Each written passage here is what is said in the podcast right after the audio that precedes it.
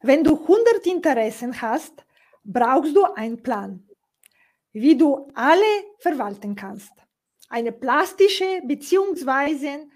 gezeichnete Plan kann auf Architektur hindeuten. Mehr hören wir gleich von meiner Interviewpartnerin. Espresso Talk Omni Blick. Wie heißt es so schon? Hinhören statt zuhören steht in den nächsten 15 Minuten am Programm. Out of the box denken und fremde Perspektiven nachhaltig erlebbar machen. Astrid, kannst du de deine gesamte Vielfalt an Interessen in zwei Minuten mit Wörtern von uns konstruieren? Ja, hallo Margarita, vielen Dank für die Einladung. Das mache ich natürlich gern. Ähm, ja, ich bin sehr vielfältig unterwegs. Ich mache äh, Architektur, ist mein Hauptberuf.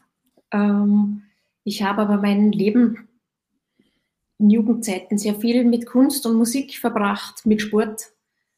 Ähm, ich war sehr vielfältig interessiert, habe Kulturveranstaltungen gemacht und so weiter und war immer auf der Suche, wo kann ich mich da beruflich einsortieren, wo würde ich mich ein Leben lang wohlfühlen. Und da war einfach, da, hat, da war ich bei einem, bei einem Tag der offenen Tür auf der TU Innsbruck und da hatte ich das Glück mit einem ganz wunderbaren Professor, der Professor Lackner, und der hat einen Vortrag gehalten und das war dann so ein Bauerlebnis, wo ich mir gedacht habe, ja, hier könnte ich, hier könnte ich alles unter ein Dach bringen. Und so ist es im Grunde auch. Also in der Architektur kann ich einfach alles leben. Also ich komme mit unterschiedlichen Menschen zusammen, vom, vom Manager bis zum Arbeiter am Bau.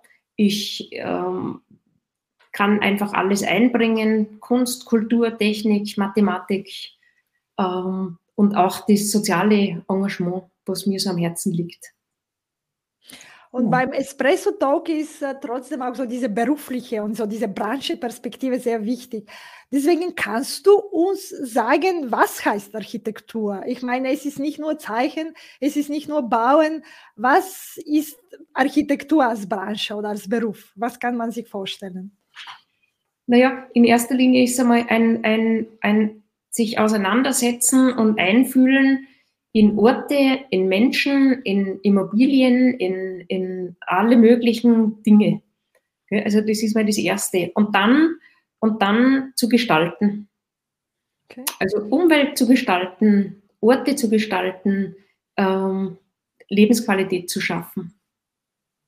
Ja, das heißt, das Lebensqualität erlebbar machen in einer ja. gestalterischen ja. äh, Umgebung oder in unterschiedliche Formen.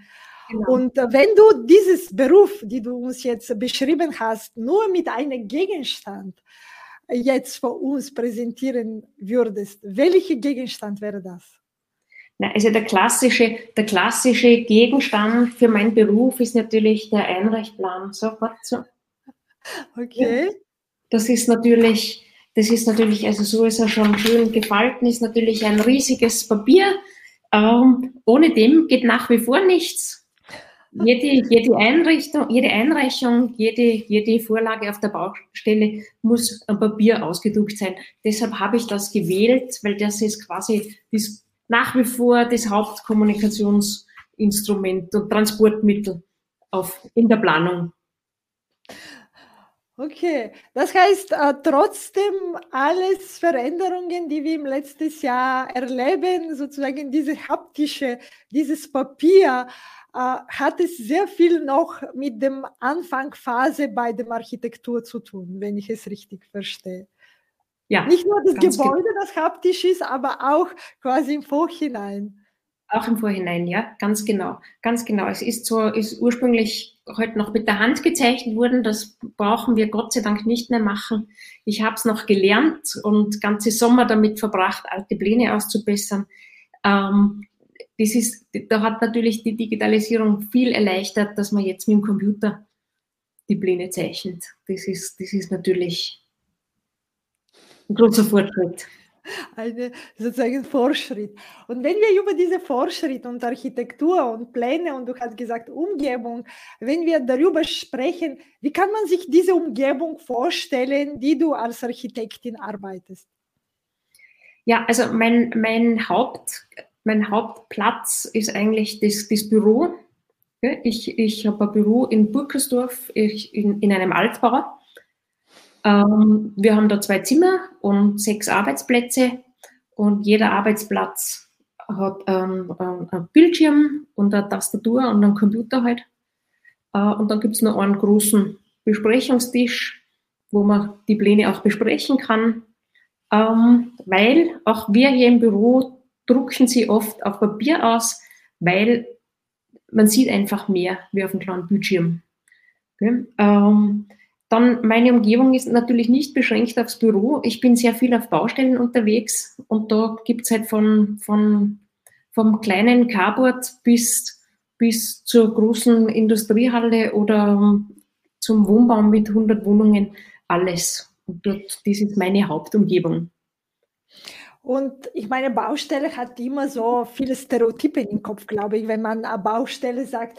Was kannst du Überraschendes sagen oder etwas, was das vielleicht nicht so ein Stereotyp ist oder wo man gleich mit einer Baustelle verbindet, weil du bist eine kreative Person, wie du selber gesagt hast. Kannst du mit eine kleine Geschichte oder mit etwas uns eine Baustelle erlebbar machen, aber das ist nicht gleich mit einem Stereotyp zu tun hat, quasi. Baumaterialien oder äh, sozusagen ein Gerüst. Kannst du probieren, äh, so etwas uns zu erzählen?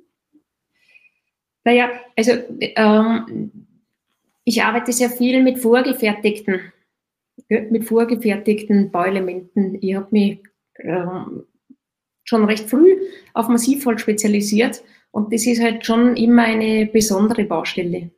Also der, der wenn einmal das Fundament steht, dann, dann ist das wirklich ganz ein kurzer Prozess, wo dann, wo dann das Haus oder das Gebäude dann aufgestellt wird. Wir haben zum Beispiel eine Wohnanlage mit, mit zehn Wohnungen.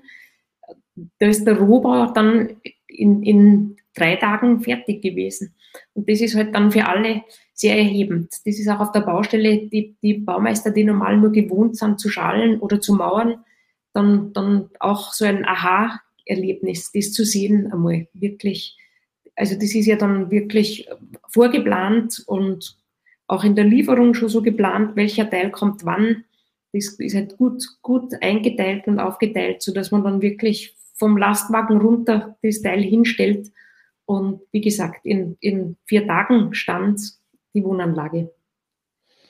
Okay, das heißt sozusagen das, was wir früher Jahren gewohnt waren, sozusagen so ein großes Haus zu machen mit zehn Wohneinheiten. Jetzt kann wirklich, okay, wenn das ein paar gewisse Sachen schon stehen, kann vor vier Tagen da sein. Und ja. äh, okay, das ja, ist das werden. Und das Material ist einfach auch was Besonderes. Es ist halt Holzbau. Ja. Wird aber natürlich auch mit einem Fertigbeton, also alle, alle diese Einheiten kann man auch mit, mit, mit Fertigbetonwänden machen. Es muss nicht unbedingt Holz sein, aber mit Holz ist halt ein bisschen ein leichteres Material und nachhaltiger und einfach sehr spannend zum Bauen. Man kann auch, wenn man, wenn man ähm, eine gute Charge erwischt, auch das sichtbar lassen, das Holz. Und das, das macht schon auch das Material sehr erfahrbar. Okay, aber das ist auch vielleicht in Zukunft, dass wir nicht nur alles mit Beton bauen und alle in der Erde und wir glauben, es wird irgendwann weg, weil das Holz ist ein Naturmaterial, die sich selber durch die Zeit besser wird äh, und auch besser für unsere Umgebung und für unsere Natur ist. Ja, hoffentlich. Und du hast es auch schon ein bisschen gesagt, dass äh, die Pläne nichts mehr mit dem Hand, dass die uns dem Digitalisierung helfen kann. Kannst du deine Berührungspunkte als Architektin mit dieses, mit dem, dieses Wort Digitalisierung, mit dem Digitalisierung mh, hm, ein bisschen beschreiben? Ja, also der, der größte Punkt ist einfach die, die Datendigitalisierung, dass wir nicht mehr händisch zeichnen, sondern am Computer. Das hat Mitte der 90er Jahre so richtig gestartet, dass, das, dass das, die, die, die Pläne einfach am Computer gezeichnet wurden. Da war das noch sehr in den Kinderschuhen. Ich kann mich erinnern, bei meinem ersten, bei meinem ersten Job der hat noch gesagt, er fängt sich das nicht an. Der war damals 50 Jahre alt, also weit weg von jeder Pension. Also er fängt sich das nicht mehr an mit den Computern, aber das hat genau zwei Jahre gedauert und du, du, du konntest gar nicht mehr anders. Also das ist alles, jeder Plan am Computer gezeichnet worden. Ja, ähm, das, das erleichtert einfach das Arbeiten. Es geht viel schneller, vor allem jede Änderung geht viel schneller. Ähm, ich habe weniger Papier, ich habe weniger, ich kann es auch hin und her schicken, ohne ausdrucken. Da hat uns das Internet einfach auch, auch sehr geholfen. Ähm, ja, und, und also es vereinfacht die Arbeit und letztendlich erhöht die Produktivität im Betrieb. Okay. Und wenn wir sagen erleichtert und erhöht die Quali Qualität, äh, die du mit deinem Beruf äh, leisten kannst in deinem Betrieb, was heißt für dich Digitalisierung? Was bedeutet dieses Wort äh, für dich, aber auch für dich als Architektin? Was kann man darunter verstehen? Also für mich bedeutet es, also, dass ich Dinge vereinfache, automatisiere und Prozesse einführen, die die, die Arbeit erleichtern. Ja, also zum Beispiel, was in aller Munde ist, ist äh, das BIM-Modell, das ist die Building Information Modeling. Das ist quasi ein Gesamtmodell fürs Haus, wo jeder, wo jeder, der damit zu tun hat, auf diesen, auf diese Daten zugreift. Und jeder speist in dieselbe, quasi in dieselbe Cloud ein. Und das heißt, die, die, die, das Projekt ist für jeden von überall jederzeit abrufbar. Und okay. das vereinfacht Schritte, das vereinfacht die Kommunikation, das senkt die Fehlerquote und so weiter. Also von daher ja, steckt noch in der Schuhen, aber, aber ich glaube, man kommt auch da nicht drum herum. Das heißt, dieses BIM-Modell ist nicht mehr nur für die großen Baustellen, äh, wenn man wirklich sehr viele Unternehmer sich äh, zusammentun, etwas zu bauen. Das heißt, dieses Modelle kommen auch für kleine Unternehmer zu guten Baumeister oder Architekten. Gibt es schon Modelle, dass man die BIM auch bei quasi äh, an, so nutzen kann oder mhm. verwenden kann. Vielleicht nicht in dem Ausmaß wie mhm. bei großen Baustelle, aber, aber es gibt natürlich schon Methoden und, und kleinere Programme, wo man das auch im Kleinen machen kann. Und es ist einfach sehr zu empfehlen und unumgänglich. Und, und auch mit dem, mit, dem, mit dem iPad auf der Baustelle, das ist ganz was anderes wie mit, mit dem Plan. Das, das ist einfach erleichtert alles in allen Punkten und ich habe sofort, ich habe sofort in meiner Datenbank alles, was ich dort einzeichne, anstatt dass ich das dreimal angreife und dann irgendwo da irgendeine Datei eingeben muss. Okay. Das heißt, es ist nicht die Zukunft, wir leben schon in dieser Zukunft und das existiert schon äh, ja. in dem Markt. Das ist immer gut zu hören, wenn äh, so etwas ja, gibt. Ja. Und wenn du diese Branche, die du uns jetzt, die Architektur und die Baustellen und äh, mit drei Hashtags beschreiben würdest, was kann man darunter hören? Was hören wir von dir? Naja, ich habe ich hab lange nachgedacht, weil, weil ähm, auf drei zu reduzieren, die dann alles sagen, ist sehr schwierig. Gell? Also auf jeden Fall mal Architektur, ja, weil das Wort ja das alles sagt. Ähm, dann würde ich sagen Neubau und Sanierung ähm, und Lebensqualität. Die hätte ich ausgesucht. Mir wären dann noch Bauen und Bauwirtschaft eingefallen, aber das ist irgendwie schon ein Teilbereich der Branche. Okay.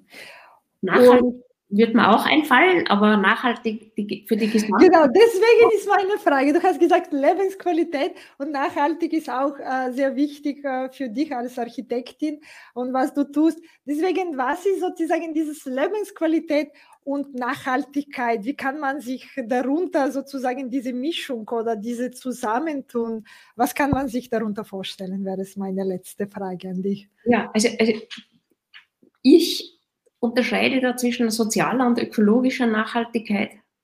Die ökologische Nachhaltigkeit ist meistens eh in aller Munde. Das heißt, Materialien verwenden, gesund bauen, ähm, naturorientiert bauen, irgendwie an die Zukunft denken und, und ähm, auf die nächsten Generationen achten. Und die soziale Nachhaltigkeit ist meiner Meinung nach ein, ein, eine Planung, die sich einfach an unsere ähm, Lebenssituationen anpassen kann und ein bisschen ähm, variabel ist, veränderbar ist, wieder abbaubar ist, solche Sachen. Okay? Oder auch in der Familie quasi das Wachstum mitmacht und dann aber auch wieder die Verkleinerung mitmacht. Oder erweiterbar ist, solche, solche Sachen. Das heißt, die Nachhaltigkeit und diese Lebensqualität werden auch weiter zusammenwachsen und ja, sich zusammentun, ja. was das Architektur betrifft. Mit diesem schönen Gedanke, dass das, weil ich finde, es ist wirklich sehr wichtig und die Lebensqualität muss nicht immer mit Wachstum im Sinne von mehr, in dem Sinne, deswegen die Lebensqualität auch kann mit dem nachhaltigen Gedanke, wie du sagst, so wachsen und äh, trotzdem eine soziale äh, Nachhaltigkeit äh, anbinden. Ja. Mit diesem schönen Gedanke sage ich danke für deine Zeit, dass du uns Architektur vorgestellt hast. Ich danke auch. Vielen Dank. Bis zum nächsten Mal. Wenn es wieder heißt Espresso Talk Omni Blick. Margarita Mischewa, deine digitale Mutmacherin. Apropos digital.